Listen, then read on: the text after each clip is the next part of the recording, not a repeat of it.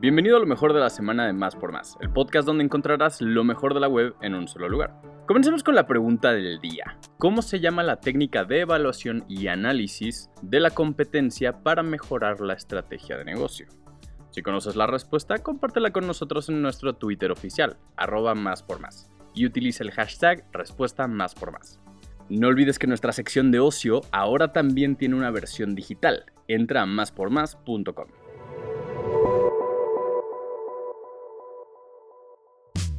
Más vivo que nunca. Ozzy Osbourne anuncia nuevo disco y lanza rola con Jeff Beck.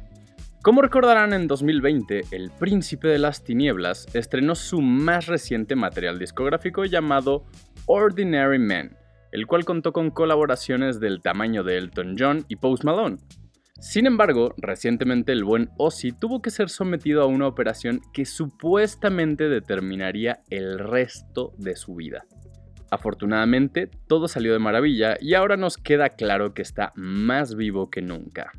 Este último disco lleva por nombre Patient Number 9 y contará con 13 canciones recién salidas del horno. En este material toca puro peso pesado de la industria, sobre todo del rock, como Eric Clapton, Tony Lomey, Chad Smith, Robert Trujillo, Zach Wilde, Mike McCreed, Duff McKagan, Chris Cheney y el recién fallecido Taylor Hawkins. Y como adelantó, Ozzy nos presentó la canción que le da título a este álbum, donde colabora ni más ni menos que con el enorme Jeff Beck. Línea 1 del metro cerrará a partir del 11 de julio. El cierre de la línea 1 será para rehabilitar y modernizar las instalaciones. Llegó la hora de que más de la mitad de la línea 1 del metro, la más antigua, cierre durante 8 meses. El director del metro, Guillermo Calderón, informó que será el próximo 11 de julio cuando cierre el tramo que va de la terminal Pantitlán a Salto del Agua. Pero para iniciar la preparación se cerrará también el 9 y 10 de julio el tramo de Pantitlán a Isabel la Católica. Se espera que los usuarios hagan entre 20 y 40 minutos más en sus traslados diarios por el cierre de la línea. Joe Kiwi de Stranger Things anuncia su nuevo disco y comparte la canción Change. Además de todo el asunto con la serie de Netflix, el también músico está listo para traernos un nuevo disco con su proyecto musical, Joe, y tenemos una probadita de la mano de una rola que acaba de lanzar. El hombre que interpreta a Steve Harrington en Stranger Things tiene todo preparado para lanzar su segundo álbum de larga duración. El pasado miércoles 22 de junio liberó el sencillo Change, una rola cargada de muy buenas sensaciones de indie rock con toques psicodélicos.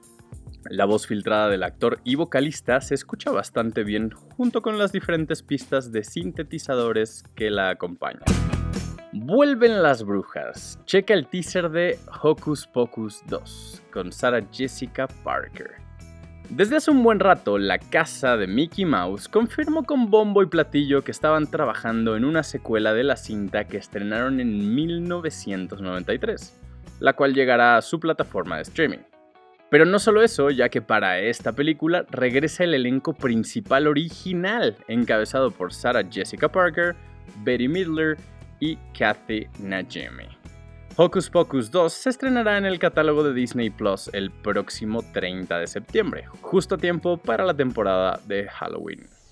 De panzazo, prohíben reprobar a estudiantes en este ciclo escolar.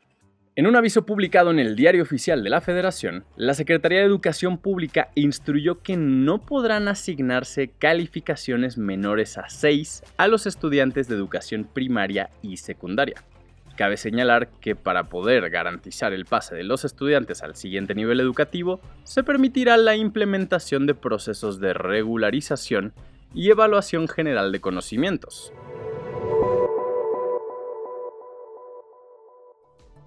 Gracias por escuchar y no olvides suscribirte. Sintonízanos en la próxima edición de Lo mejor de la semana de Más por Más, el podcast donde encontrarás lo mejor de la web en un solo lugar.